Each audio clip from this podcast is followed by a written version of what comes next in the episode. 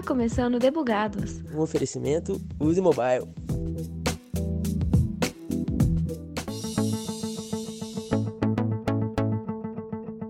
A palavra diversidade não é associada a pessoas à toa, pois há uma imensa pluralidade de gente com seus jeitos e trejeitos. Isso não é diferente quando se trata de perfis de profissionais, pois a personalidade influencia diretamente na forma de trabalhar, estudar, raciocinar, relacionar e afins a um alguém. Então, claro, isso não é diferente para os devs. Eu sou Thaisa Bocardi e neste episódio de Bugados nós vamos conversar sobre os diferentes perfis de desenvolvedores e como a diversidade, tanto do jeito de ser quanto conhecimentos, complementam as carreiras. Para o microfone eu trago o Gabs Ferreira, ex-instrutor de cursos da Alura, host do podcast Carreiras Sem Fronteiras e Hipsters on the Road e também o desenvolvedor iOS da Use Mobile, Hélio Vieira. E aí, gente, quem são vocês no squad? Pela ordem alfabética, Gabs, conta um pouco sobre a sua trajetória na tecnologia. Bom, vamos lá. Primeiramente, valeu pelo convite aí. É muito legal sempre participar de outros podcasts, além dos que eu participo semanalmente. É, bom, é, minha trajetória, vou resumir para não ficar falando muito tempo aqui, tá? É, eu comecei em tecnologia, é, assim, extremamente privilegiado, sempre falo. Eu sou filho de pai que tem empresa e empresa de tecnologia no interior de São Paulo. Cresci em meio a computadores e meu pai trabalhando, e enfim. Quando chegou a hora de seguir carreira, eu optei pelo que era mais cômodo ali para mim, que era trabalhar com tecnologia com programação. Minha primeira experiência foi na empresa do meu pai, só que assim, nessa época não não posso dizer que foi uma experiência que foi muito válida, porque eu, né, a grande verdade é que na época eu não estava afim de trabalhar e nem nada do tipo. É, essa é a grande verdade. Uhum. Eu só fui começar a trabalhar, assim, de verdade mesmo, quando eu resolvi sair do interior, que eu não gostava de viver lá e, e vir para São Paulo, em 2007. E, bom, 2007 eu né, cheguei aqui uh, sem emprego, mas consegui um rapidamente. E, bom, resumidamente, de 2007 até 2000 12 mais ou menos, eu trabalhei em várias empresas diferentes, consultorias, agências de publicidade, enfim, empresa grande, pequena e algumas boas, outras nem tanto. E em 2012 eu falei, putz, eu queria fazer alguma coisa diferente. E olha só, Hélio, eu fui justamente fazer um curso de desenvolvimento iOS na Kaelon, porque eu falei, quero fazer é, aplicativos. É, Acabou legal. que eu acabou que eu nunca fiz aplicativo nenhum, tá? Gastei uma grana, gastei uma grana comprando Mac, fazendo curso, mas eu fiquei amigo da pessoa que, do cara que foi meu instrutor na Kaelo. E dois anos depois ele me indicou para trabalhar lá. Ele falou, cara, você não quer dar aula? Eu tava meio de saco cheio da, da, da, de consultoria etc. E eu comecei a dar aula lá, né? Entrei para dar aula, nunca tinha dado aula na vida, mas passei pelo treinamento lá, dei aula de várias coisas, viajei para alguns lugares do Brasil, dei, área, dei aula em, em, banco, enfim, foi uma experiência muito legal. Mas de, um tempo pra, de uns tempos para cá, eu comecei a pegar outras responsabilidades dentro da empresa, fora da área de tecnologia. Na verdade, não, não é fora, né? É, lá dentro é misturado, porque é uma empresa que trabalha com tecnologia, que vende tecnologia. E só que eu fui mais pro lado do marketing, né? E, eu aproveitei as habilidades que eu já tinha como programador e instrutor e tudo mais para trabalhar no time de marketing e social media e criando coisas, né? E hoje esse é o meu trabalho, basicamente, né? Eu trabalho muito próximo da comunidade, mas muito próximo dentro do time de marketing, na verdade, do Grupo Alura, né? Que se tornou o Grupo Alura hoje e criando podcasts e criando vídeos e negociando com influenciadores para colocar conteúdo nosso dentro dos canais deles.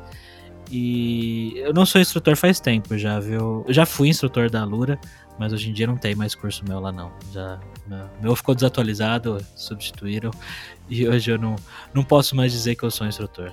Quer dizer, instrutor então. ah, se, eu puder, se eu precisasse dar uma aula hoje, eu conseguiria dar sem problemas, mas mas acho que, acho que isso não vai rolar por enquanto. Ah, faz parte do seu interesse voltar ou nem pensa nisso? Não, não, na verdade não. Eu, eu gosto de ensinar de outras maneiras. Eu, eu, sinto que eu curto mais conversar com as pessoas e, e, e falar sobre assuntos do momento e, e, tirar dúvidas, sabe? E a aula, o legal da aula é que você acaba conhecendo muita gente e ensinando coisas com profundidade para as pessoas. Só que hum, a aula, para mim, né, dar aula do jeito que eu dava, eu tinha que repetir muitas vezes a mesma coisa. Né? A aula presencial é isso, não tem jeito. E eu me sentia meio travado às vezes. É, é. Ah, mas o curioso é que ver que realmente toda a sua trajetória tem tudo a ver com o que a gente vai conversar aqui hoje sobre a carreira, né? Porque querendo Sim. ou não, a comunicação esbarra muito na, na, na os, as soft skills, né? E um ponto que me chamou muita atenção, que você comentou que você comprou os Macs para investir em mobile, mas até que não foi dinheiro jogado fora. Hoje você tem que usar para editar, é. né? Então tá perfeito. Verdade. É. é, pois é. e Hélio, e a sua história? Ah, legal. Bom, em primeiro lugar, eu quero agradecer né, o convite. Estou é, muito honrado, honrado de verdade, né? Por participar do podcast aqui do Debugados. Tá? Então, a minha jornada foi assim, né? Eu era, eu era aquelas, aquelas crianças que adorava desmontar brinquedos para ver como que eles eram por dentro, né? E algumas vezes até quando o brinquedo quebrava, desmontava para montar outro, sabe? Tipo, é, eu era intrigado como que os brinquedos conseguiam fazer é, coisas inteligentes, no caso, né? Que era emitir sons, é, acender as luzinhas de forma ordenada, né? Se movimentar seguindo algum padrão, uma coisa assim. Ficava tipo, que coisa mais, mais louca, né? Como que alguém, um ser humano, consegue fazer um objeto inanimado ter inteligência, né? Então, é, eu era muito curioso para saber como que isso funcionava, né? Então, é, a clássica criança que deixava a mãe surtada, mas que no fim virou prodígio. é, é, mais ou menos isso, né? Então, tipo, desde muito cedo ali eu já sabia que eu queria ser alguém muito sabido da área de tecnologia, né? uhum. né? Tipo, nessa época eu não fazia ideia o que, que era técnico, engenheiro, nada disso, não fazia ideia o que, que isso significava, né? Tô falando aí de, sabe, não, não dá pra datar exatamente, mas coisa de 10, 11 anos, sabe? É, eu tive meu primeiro contato com o computador aos 11 anos. Isso foi em 2000, oh, em 99, na quinta série. Isso eu sou de Belém do Pará, né? Então, meu primeiro contato foi na quinta série, em 99. Né? Pouco tempo depois, meu pai ele comprou o um, nosso primeiro computador, um top computador na época, um 486 né, com incríveis 300 megabytes de HD, 2 megas de RAM, né, um drive de disquete. Realmente foi muito incrível, tá? É... Nesse caso, depois disso eu aprendi a programar. Meu primeiro programa eu fiz em, em Delphi, isso mais ou menos, tá? Aos 13 anos, eu não, não datei isso, mas é, eu, caçando na memória, tinha mais ou menos uns 13 anos, né? Meu pai, ele tinha uma loja de materiais de construção, em que ele é, anotava os itens faltantes da loja num, num, caderno velho dele lá. E aquela lista gigantesca, num, numa letra feia, tudo, ia arriscando o que ele pedia e, e, alguns se perdiam no meio, enfim. Então, na época que eu estava aprendendo a programar ali em Delphi, é, peguei essa, essa dor que ele tinha ali e criei um programinha para ele cadastrando os produtos ali, ficava a listinha é, ordenada dos produtos que ele precisava e à medida que ele ia pedindo, ia excluindo e tudo certo. Ficou bem legal, já foi uma experiência para mim. Né? Nessa mesma época, foi. Nessa mesma época eu fiz o, um, uma, uma, uma lista de cadastros de fornecedores para ele também. Ele tinha uma loja de materiais de construção, então ele tinha muitos fornecedores, né? Uns para cadeados, outros para materiais mais pesados, outros para tinta, então. E nessa época é, a gente não tinha os celulares como a gente tem hoje, né? Que a gente tem um contatinho de todo mundo ali rapidinho, fácil. Então também ele tinha o raio do caderninho velho dele lá, com um monte de anotações. Então eu também fiz um programinho para ele cadastrar os fornecedores. Tá? Então esse foi o meu início na, na, na programação ali. Então desde, desde aí dessa época eu já sabia que eu tinha é, pegada, sabe, para programação. Eu tinha uma lógica é, razoável para poder trabalhar com isso. Tá? Então, em 2006, é, eu entrei na faculdade de engenharia de controle e automação. Eu era mais apegado à parte de hardware, né? como eu falei, desmontava brinquedos, né? Então, é, entrei para engenharia de controle e automação. E desde o primeiro ano eu já comecei a me envolver em projetos de bolsa, participei de competições de guerra de robôs, cheguei a escrever alguns artigos também na, na, na, na época, né? Então, é, até então, naquele momento ali, eu já sabia eu já sabia fazer o que antes me intrigava, né? Na época que eu desmontava brinquedo e era curioso, naquele momento eu já sabia montar aqueles mesmos brinquedos lá. Então foi para mim, cara, foi uma realização que só eu mesmo sei. É, Não, uma história muito legal. Mesmo. O valor disso, sabe? Uhum. E em 2011, é, eu recebi uma proposta para vir para São Paulo, né, para trabalhar na minha área, com desenvolvimento de hardware, no caso, na época. Né, é, inclusive, é, eu cheguei a fazer, junto com um amigo aqui, um, um produto que está no mercado até hoje, na área de educação, sabe? Um,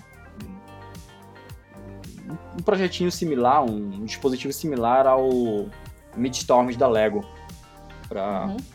controlar brinquedos. Então está no mercado até hoje aí.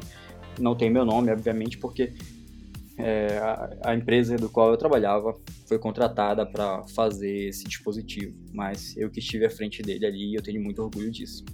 Tá? Com o tempo, com o tempo eu comecei a fazer alguns. É, até então, tá, gente? Hoje eu sou desenvolvedor iOS e trabalho com mobile, tá? Mas até então eu nem imaginava mobile ainda, tá?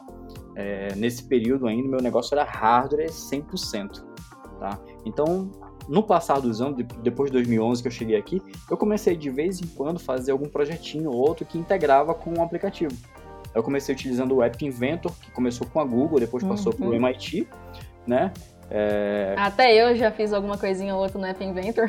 pois então, então, eu comecei no, no App Inventor ali só brincando, sabe? Meu negócio era hardware, o app era só um auxiliar, tá? Aí foi que em 2015 é, eu fiz um projetinho que era um medidor de energia, eu fiz uma réguazinha medidora de energia, é, que aí eu fiz o aplicativo para ser o leitor disso. Aí a pessoa podia visualizar quanto que estava medindo cada tomada, ou tudo, uma previsão mensal e tal. E, e esse projetinho ele acabou ganhando uma, uma, uma visibilidade é, pequena, claro, mas suficiente para chegar na, aos ouvidos de, de um cara que curtiu bastante, né? Uhum. E até me ajudou a tentar fazer o pedido de patente desse, desse projeto. Ah, então esse mesmo cara depois me chamou para fazer o meu primeiro projeto 100% software. Na época eu era só hardware, né? Então para me construir um aplicativo para ele. Isso ali por 2015, tá? Ah, então eu fiz esse projetinho para esse rapaz, nisso ele já me indicou para um amigo dele de uma outra empresa, do qual eu já fui fazer um outro aplicativo também mobile. Aí eles queriam a versão iOS, comecei a estudar iOS também.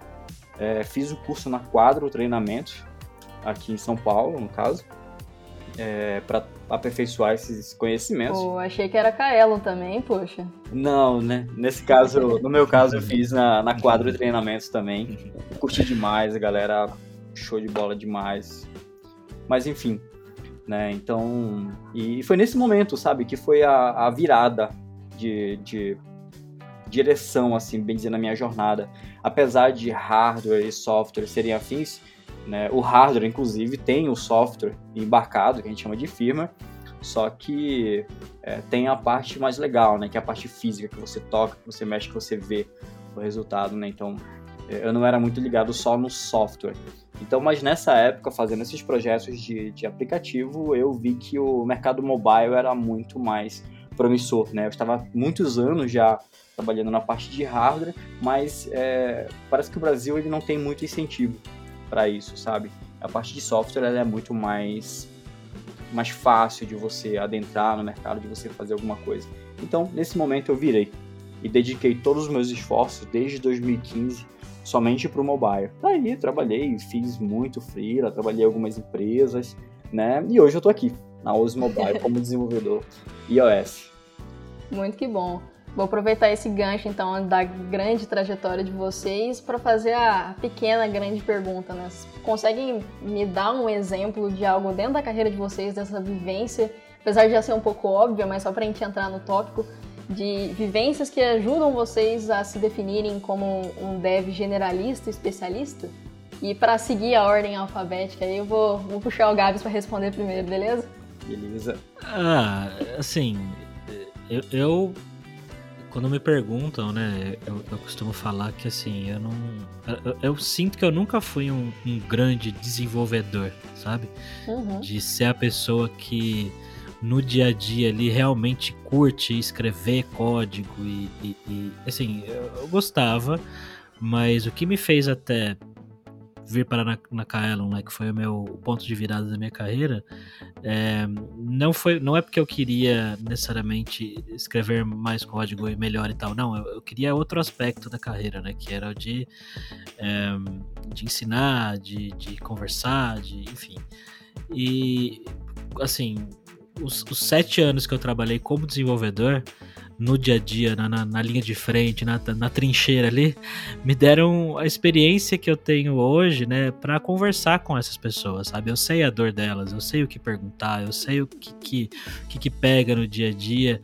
E, e, ao mesmo tempo eu adquiri outras habilidades né, relacionadas a, a marketing, a vendas, a redes sociais, a um pouco de design, um pouco de storytelling e tudo mais. E, e eu fui juntando essas outras coisas e eu posso dizer sim que hoje eu sou um, generalista, né? Eu, eu, tive por muito tempo aí, é, fui a fundo na programação, na mesma época que eu tive que dar aulas, né? Eu tinha que estudar bastante a fundo, assim. É, essa é a minha especialidade, mas eu posso dizer que eu não, não sou tão especialista quanto o Hélio, por exemplo, em programação. É, eu, eu, tenho certeza que ele foi muito mais a fundo do que eu. Mas o que eu sei, né, o que eu consegui aprender ao longo dos anos me ajuda 100% em tudo que eu faço hoje, com certeza. Muito bom. Então, as suas experiências na publicidade antes de chegar na Kaelon, com certeza foram pontos que te ajudaram muito também, né? Imagino. Um, acho que não. Não? porque, não, porque eu trabalhei por pouco tempo em uma agência ah. pequena e era uma zona, assim, não era... não aprendi muita coisa lá não, sinceramente. ah, então tá bom. E aí você, Eli, quais são esses pontos da sua carreira que você aprendeu e que agregou no, em quem você é hoje, né? Ser generalista ou especialista? Tá, legal. Então, é, antes de mais nada, eu me considero um, um, generalista, tá? Aí eu vou, deixa eu dizer como que eu é, enxergo é, essas questões, né, de generalista e especialista, né? Então, tipo, é, dentro da área de tecnologia existe um universo gigantesco de possibilidades, né, para se atuar.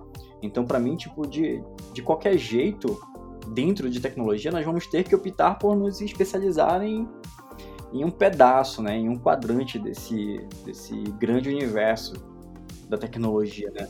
Por exemplo, né, é, eu vou me dedicar a trabalhar com hardware, entendeu? É um pedaço dentro da tecnologia. Eu vou trabalhar com mobile, com web, banco de dados, você é um cientista de dados, eu vou trabalhar com jogos, entendeu? Então tudo isso é dentro de tecnologia. Então acaba que no final a gente acaba tendo que se especializar em algum segmento, em algum quadrante desse, tá? É, então eu acho que o, o ponto é, mais relevante, né, que da, da, da questão é, está mais voltado, né, para saber se o dev ele vai se dedicar é, para ser autônomo dentro desse quadrante, no caso é o generalista, ou se ele vai preferir assumir um papel específico nele, né, que no caso seria o, o, o especialista. Né? Por exemplo, né, eu trabalho com desenvolvimento mobile, tá, que é um, é um segmento dentro da tecnologia, né? ou eu sou um desenvolvedor front-end front mobile, ou back-end, entendeu? Então, tipo, repara que, é, que o cara que trabalha com desenvolvimento mobile, tá? Ele deve ser capaz de planejar é, todo o ecossistema que envolve uma aplicação mobile. Ou seja, ele deve manjar desde o desenvolver a parte do front-end, seja Android e iOS, é, até o back-end, inclusive banco de dados, modelar tudo, né? além do cloud, para poder disponibilizar o serviço dessa aplicação. Então, esse é o generalista, tá? Ele trabalha com desenvolvimento mobile. Então, ele, ele, ele optou ali por, por dominar aquele quadrante da tecnologia sabe? De mobile. É, mas também existe os devs que preferem se especializar em um único fragmento né, desse quadrante, né? É, ou seja, é o cara que prefere trabalhar especificamente com front-end. Né? Eu sou dev iOS e acabou. Ah, mas eu precisava fazer um appzinho aqui para um projetinho, não sei o que. Beleza, eu faço o iOS. Arruma aí o Android, arruma o back-end que a gente consegue tocar. Entendeu? Então esse é o especialista, ele não ele se especializa somente em uma dessas tecnologias e não consegue tocar um projeto é, por completo sozinho, sabe? Então essa é uma das é, vantagens e desvantagens de cada um. O generalista ele é capaz de tocar tanto um projeto sozinho como freelancer, já fiz bastante, tá? Então tinha que fazer tanto Android quanto iOS, back-end, desde modelar o banco de dados e disponibilizar um serviço de cloud também para o cliente, né? Um desenvolvedor especialista não consegue fazer isso. É, é, que às vezes a gente escuta a palavra generalista, né? E tem gente que. Não sei, parece que generalista é tipo uma coisa que. É, você tem um conhecimento muito raso sobre algo, quando na verdade não é que o conhecimento é raso, né? Porque, ah, não, se é generalista você não consegue fazer nada inteiro porque você não manja o suficiente, mas é. existem vários níveis, né, é, é, de profundidade. De repente você não precisa saber tudo sobre back-end, front-end para botar uma aplicação no ar, né? Tem coisas que o especialista realmente vai saber fazer muito melhor, diagnosticar algum problema super complexo, né? Fazer alguma coisa muito avançada, escalar um sistema para milhões de transações e tal. Agora, para a grande maioria das, das, aplicações que a gente faz no dia a dia, né, que eu acho que, que eh, não é todo mundo que é o Nubank da vida aí, né, a Magazine Luiza, né, é, é, é ser um generalista é bom, né, no âmbito de ser desenvolvedor. Uma das vantagens do, do generalista é que, tipo assim, mesmo ele sendo generalista, ou seja, vamos falar do universo mobile, pelo menos eu estou falando, é o universo que eu mais conheço hoje, tá? Então, é, eu consigo fazer uma aplicação por completa. Porém, sempre a gente acaba tendo preferência por uma tecnologia. No meu caso, é o iOS.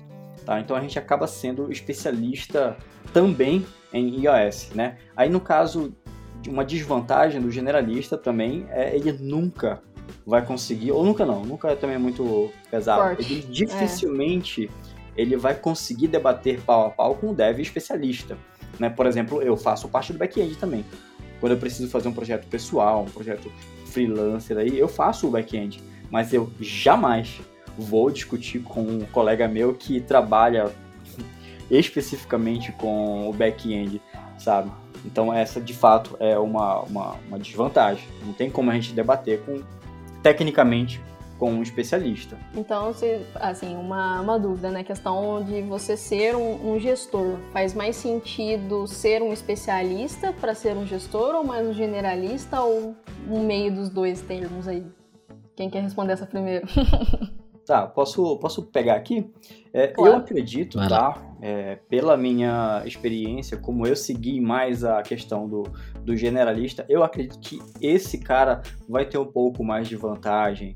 Né? Eu já tive a, a oportunidade de participar de, de, de times do qual o gestor ele era um cara sabe que veio da um gestor de tecnologia que veio da área de administração ou uma área que não era muito afim à tecnologia. Tá? Então ele tinha muita dificuldade para saber, para conseguir acompanhar o time em relação às demandas, saber o que precisa ser feito, qual realmente é o nível de dificuldade daquilo. E, e já quando era um cara da área de tecnologia, ele sempre vai ter muito mais facilidade para entender o dia a dia, a dificuldade, a dor e até correr atrás antes que os devs sintam a dor para ele, sabe? Então se o cara for um generalista, na minha opinião, eu acho que ele está mais apto a, a, a enxergar a dor que a gente tem como desenvolvedor, sabe? Em todas as áreas. Concordo. Algo, algo a acrescentar, Gabs? Não, acho que não. Acho que ter essa visão ampla das coisas, uma visão mais macro dos problemas, é, realmente ajuda bastante nesse sentido.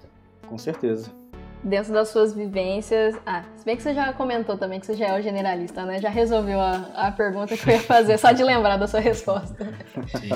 Bom, em conversas que eu já tive, eu já vi dizer que o sênior ou o gestor da área tem mais a ver em dominar essas hard skills, que é necessário ter toda uma, uma habilidade também com as soft skills. É, de, de, dominar os dois lados, né? Então eu queria ouvir um pouco de vocês sobre esse assunto, passando sobre cada um desses níveis de senioridade. Um júnior, então, ele deve se preocupar mais em ser generalista, especialista? O que vocês me dizem? Me conta aí, Gabs, já que você tá mais quietinho por enquanto. Hum... Olha, é, é, difícil. Eu acho que assim, é, no início de carreira, né, para quem é, é, é júnior, é, eu sinto que o ideal é que você se aprofunde em algo, né? Você tente se aprofundar em algo quando você está é, é, tá começando, porque se você está começando e você vai tentar aprender muitas coisas, no começo é, é difícil. Eu acho que, mesmo porque né, falando de programação em si, programação é uma coisa que leva tempo até você eh, realmente se sentir super confortável com certos conceitos, sabe? Até você realmente saber o que você está fazendo no dia a dia, leva tempo, sabe? Se a gente pegar, sei lá, é, eu dava aulas, por exemplo, na Kaelon, dei muitas aulas de orientação a objetos, é, que é um tópico basicão para, né, que muita gente tem que saber para programar em muitas linguagens de programação hoje em dia. É, só que tem muitos conceitos dentro de orientação a objetos que as pessoas elas entendem quando você explica, só que para aplicar, né, para você entender, conseguir enxergar esses padrões no dia a dia, conseguir fazer isso com confiança mesmo, leva tempo. E tempo eu tô falando de anos mesmo, tá? Claro que isso depende muito da pessoa, né? Tem gente que vai é, que vai é, pegar mais rápido, tem gente que um pouco mais devagar, cada um tem o seu, a sua, o seu tempo, né? Mas, mas demora. E, e se você focar em muitas coisas no início, vai ser difícil até você. Assim, claro que tem casos e casos, né? Mas, mas é difícil você conseguir um seu primeiro trampo, um trampinho legal, uma empresa legal. É, geralmente eu, eu aconselho quem vem me perguntar, falo, cara, né, o que, que você quer, né? Onde você quer trabalhar, qual é o seu objetivo. Ah, quero trabalhar em tal lugar. Putz, então vê, olha as vagas, vê o que eles estão pedindo e estuda isso a fundo. Depois você pensa em, em estudar outras coisas, porque eu acho que isso são coisas que a gente pega com o tempo sabe? A gente vai descobrindo, nem o, o, o Hélio falou aí, putz, eu percebi que hardware não era tão legal no Brasil, ou não tem tanto incentivo, não é tão bacana, eu vou focar um pouco mais agora em software, mas o que ele, o que ele tinha pego de software já, já, de hardware, perdão, a experiência que ele tinha pego de hardware com certeza ajudou ele, então acho que é uma coisa que com o tempo a gente vai construindo, adicionando coisas a mais para ser mais generalista. No início, eu acho que o foco é você ser bom em alguma coisa. Depois você escolhe para onde que você vai abrir esse leque. Sim, sim, não, concordo demais com o que o Gabs falou, né? É, assim, a gente no início de carreira, principalmente, você precisa mostrar, de fato, para quem você está apresentando um trabalho, né, para a empresa ou para algum projeto, que você realmente tem vocação para aquilo, que você é bom em alguma coisa, né? Então, é, é muito válido é muito válido, não, muito importante você é, escolher uma tecnologia ali, um segmento desse e focar, tentar se especializar. Né? Agora, é claro, né, vou deixar uma observação, é sempre deixar o, o, o leque ali né, aberto. Né? Por exemplo, é, eu recebo é, currículos né, de pessoas para vir estagiar dentro da própria Use Mobile. Né? Então, tipo assim, você vê pessoas que estão trabalhando hoje com front-end web, né, pessoas que estão trabalhando com back-end, que está tentando uma oportunidade também no mobile, entendeu? Então eu acho que isso é super válido, sabe? Eu acho que nessa fase, início de jornada, é, também é válido você experimentar, entendeu? O cara focou ali em desenvolvimento web, mas ele percebeu que, só um exemplo, tá? Ele percebeu que o web não é muito a, a pegada dele, entendeu? Ou ele está percebendo que o mobile é, tá crescendo mais e ele já quer se adiantar. Cara, mente aberta, não é porque você já dedicou seis meses ali é, num estágio é, como desenvolvedor web que você agora vai ter que ser desenvolvedor web pro resto da sua vida. Não, foca ali. Se você lá na frente enxergar que tem, que, é, que precisa ou quer experimentar algo diferente, cara, o melhor momento é nesse começo aí, você experimentar coisas novas. Ainda mais que dá para reaproveitar os conhecimentos para é. a nova carreira, né? Sim, Exato. com certeza.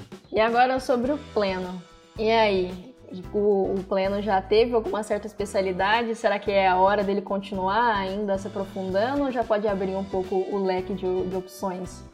Então, eu posso começar nessa. O pleno eu acho que já, já sim, é o momento que pelo menos a pessoa já se identificou, tá? Pelo, dentro da área de tecnologia como eu falei, analisando alguns currículos, é, a gente percebe que é, tem pessoa que fez, sabe, tipo, é, é, metalurgia e tá tentando, o cara fez faculdade de, um curso técnico de metalurgia, fez um curso de programação e quer ser programador, entendeu? Então, tipo, eu imagino que esse cara não, não sabe ainda muito bem o que, que ele quer, né? Pelo menos eu tenho essa, esse sentimento? Mas quando o cara chega a um nível de pleno, tipo, o cara já adquiriu uma certa experiência, pelo menos dentro da tecnologia que a gente está falando. Então é quando eu acho que ele pode sim começar a é, abrir esse, esse leque né, de, de opções que ele tem para para dominar de certa forma o mercado, né? pelo menos o segmento que ele está trabalhando ali. Obviamente, como eu falei, o, o, o generalista ele sempre tem que ser de certa forma especialista em alguma coisa, né? Que vai ser o, o, o porto seguro dele ali. Mas se ele puder é, abranger o máximo de coisas possível dentro daquele universo, eu acho que isso é muito bom profissionalmente, dependendo do que ele precisa quer ser no futuro, né, um gestor ou não, até mesmo para projetos pessoais, né? Eu também acho. Eu acho que é o é, como o Hélio colocou, é o, é o, momento que acho que assim essa, essa definição de plano sênior e, e júnior, ela acaba é uma discussão infinita, né? As pessoas é, meio que cada lugar tem um pouco a sua definição e tal, mas eu acho que no geral mesmo isso que o Hélio falou faz sentido de de o pleno ser a pessoa que já se sente confortável com a tecnologia que escolheu ou com as tecnologias que escolheu e já tem uma visão mais legal do dia a dia do futuro da sua carreira e quer tomar decisões conscientes para pensar no futuro, né? Acho que acho que é isso mesmo, acho que faz todo sentido. O, o que o Gabs falou aí me lembrou um detalhe bem legal com relação à definição dos níveis, tá? Uma coisa que eu percebo que os níveis eles são no geral, tá? É, eles são definidos pelo próprio mercado. Por exemplo, eu já, já, já percebi uma coisa assim, é, é um, um, amigo, colega né, da área, né, é, falar, eu sou desenvolvedor sênior, entendeu? Mas por que que eu, eu sou desenvolvedor sênior, trabalho como desenvolvedor sênior, mas se for ver, na empresa que ele entrou, os requisitos para um sênior, quem definiu foi aquela empresa entendeu? Mas os requisitos que aquela empresa definiu como sendo para um sênior, por exemplo, na empresa que eu tô, ele no máximo seria um pleno, entendeu? Então eu acho que muito do que define júnior, pleno e sênior, as próprias empresas acabam é, assumindo esse papel de definir. Mas o profissional mesmo tem que se atentar mesmo só ao que ele realmente é confortável, né? ao que ele domina. Então é, é um pouco subjetivo, é isso que eu queria dizer é, a diferença entre um e outro, principalmente quando a gente está falando ali de, de, de, pleno e sênior, sabe? Quando que você é um sênior e tal, meio que o mercado dita, mas o profissional às vezes não atende o que de fato precisa. Okay. Então o sênior seria a pessoa que foi se especializar, podemos dizer assim, foi uma pessoa que se especializou em mais de uma tecnologia a ponto de ser um, um generalista meio termo e especialista meio termo? Como vocês entendem o, o, o sênior? Quer começar, Gabs? Olha, é... uma pessoa que eu gosto bastante, não sei se vocês conhecem, é a Roberta Arcoverde. Ela é desenvolvedora no Stack Overflow. Uhum. E eu já, já, entrevistei ela num, num, podcast, inclusive se dá para colocar o link aí depois eu te passo aí na claro. descrição. É, e ela ela é especialistíssima, especializ, em tudo que puder, ela é especialista em. em Master Blaster. Na, é, na plataforma .NET, em, em C Sharp. E nessa conversa que eu tive com ela, ela conta que de uns anos para cá, ela ela, tipo, ela não tentou se aprofundar em mais nada, né? Ela não, não foi atrás, só que ela tá constantemente estudando sobre outras tecnologias. Então ela faz curso de Clojure, faz curso de Haskell, faz curso de PHP, faz curso de gestão, faz curso de design, de fotografia, de não sei o que. Ela tá sempre estudando coisas novas que de alguma forma algumas coisas ajudam ela, outras nem tanto. Outras é só são só coisas que, putz, ela, sei lá, fez um curso lá de closure e aí ela descobriu como que a galera faz para chamar pen closure e aí quando ela tá resolvendo um problema do dia a dia dela ali, ela fala, putz, se a gente tentar do jeito que os caras fazem lá em closure, será que tem alguma coisa em .NET que nem aquilo que eu vi no tal curso? Então, é, eu acho que é, é esse momento de você expandir mais a sua visão, né, aumentar mais o seu, o seu leque de possibilidades e e, e, não necessariamente sair aprendendo um monte de coisa, mas conseguir enxergar o que já existe, o que é melhor, o que é pior, os prós e contras, mesmo porque quando você é uma pessoa sênior, né, você já tá nesse. É, muito provavelmente você vai estar tá nessa posição de tomar decisões importantes, né? Então, putz, que arquitetura que a gente vai usar, que linguagem que a gente vai usar. E, e é, se você está muito fechado, se você é muito especialista só em uma coisa, você vai usar aquela coisa para sempre né? Porque aquilo é a melhor opção para você, porque você conhece aquilo. Né? Então acho que é, é, é, o papel da. Né, acho que a pessoa sênior, nesse âmbito de, de aprender e, e, expandir, acho que o momento é, é esse. Agora, eu vou aproveitar que você citou esse exemplo. O que da sua vida que parece ser nada a ver, mas que você aprendeu e que complementou na sua carreira? É, como contar uma história um arco de personagem narrativo, né? É, como montar isso em áudio, né? Como entrevistar pessoas, que perguntas fazer, como tirar uma boa resposta de uma pessoa, é, que mais? Técnicas de e-mail marketing, técnicas de texto publicitário. É, acho, acho que esses são os mais, assim. aprendi um, princípios de design, é, algumas coisas de métricas de marketing, é, que mais? Pra gente que faz esse podcast, acho que é interessante fazer um curso com a polícia, né, de investigação, para conseguir tirar é... bem essas perguntas. é. Aceito recomendações, inclusive. É, a gente fez uma consultoria, fiz uma consultoria recentemente com o pessoal de, de podcast, foi bem legal bem legal.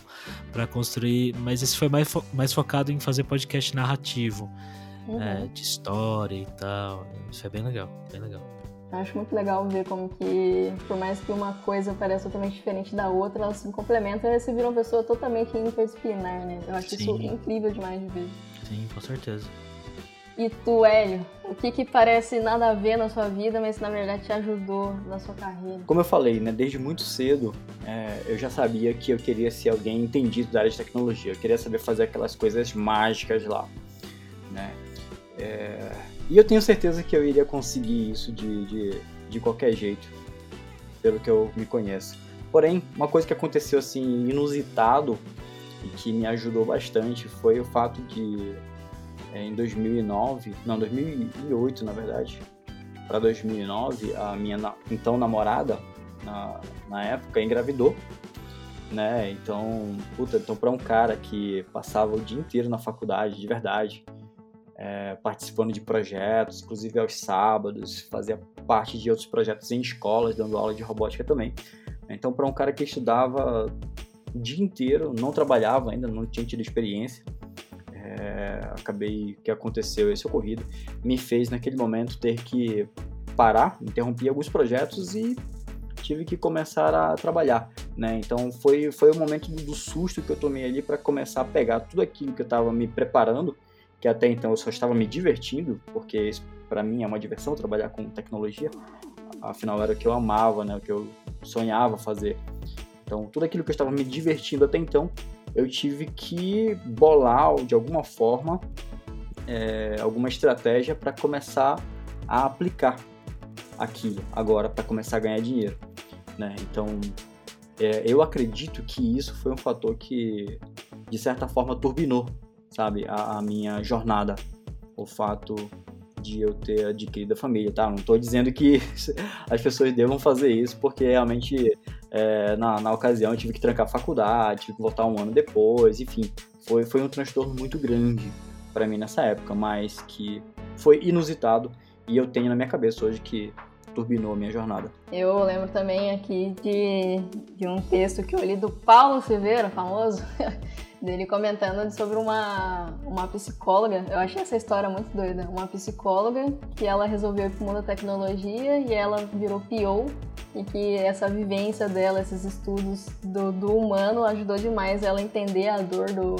do cliente e é um grande exemplo para mim de como que essa interdisciplinaridade inter ah gente eu vou falar essa palavra não como que saber tudo como que saber tudo aí soma na carreira da gente. Eu assisto muito incrível.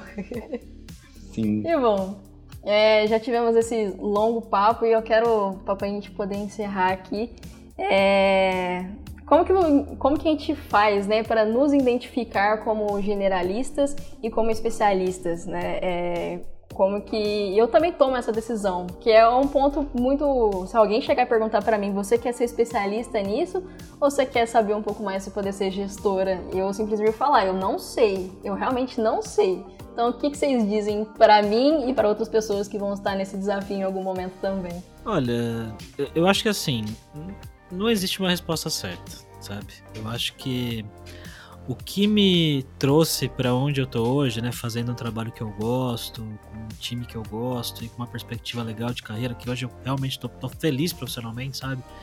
É, foi o fato de que eu nunca me, vamos dizer assim, é, não sei se acomodar é a palavra certa, nunca, não sei se eu nunca me acomodei, mas é que eu sempre me sentia incomodado. Nada bastava, né? É, eu me sentia incomodado com a carreira que eu tinha, sabe? Como eu disse, eu não era um, uma pessoa que curtia muito o que eu fazia, né? Não era um grande desenvolvedor, um grande programador. E eu, de um jeito ou de outro, eu sempre estava tentando achar outra coisa, sabe? É, antes de ir fazer um curso né, na Kaelon, que foi o que eventualmente acabou sendo o gatilho da mudança dentro de mim, eu fiz várias outras coisas. Tomei várias outras decisões e algumas erradas, inclusive, tá? tipo, trocar de empresa para ganhar menos, achando que era um lugar legal, que era lá que eu ia me dar bem, fazer outros cursos, é, é, pedir demissão porque eu não gostava do chefe, sabe? É, assim, claro que, né, olhando em retrospecto agora, tá, ok, de um jeito de outro isso ia me trazer onde eu tô hoje, mas, mas eu acho que o negócio é esse, eu acho que é você olhar para si, né, para sua vida, para sua carreira, para seu, seu dia a dia e falar, será que é isso que eu quero mesmo? Será que é, é isso aqui? E, claro, vai ter casos que talvez seja melhor você ficar quieto onde você tá mesmo, continuar fazendo. Por isso que eu tô falando que é muito particular de cada um, sabe? Sim. Mas eu acho que para mim, eu posso falar por mim, o que me fez estar aqui hoje foi esse, essa questão de não sossegar o rabo, sabe? Enquanto eu não, enquanto eu não encontrar é, é, o que eu queria, não, não, me sentir bem de verdade com o trabalho. É isso. Então, beleza, galera. Sossegue o rabo, não. não, muito bom, muito bom. É, praticamente vou, vou falar a mesma coisa que o Gabs, né? Só que nas minhas palavras, né? É, eu percebo que algumas, é, alguns amigos têm é, o perfil, de certa forma, acomodado. Né? Não que as pessoas especialistas sejam acomodadas, mas é, o cara ele, ele quer ir lá na empresa, no projeto, e ele quer poder bater no peito e resolver o BO, ir para casa e ficar tranquilo, se preocupar com outras coisas, né?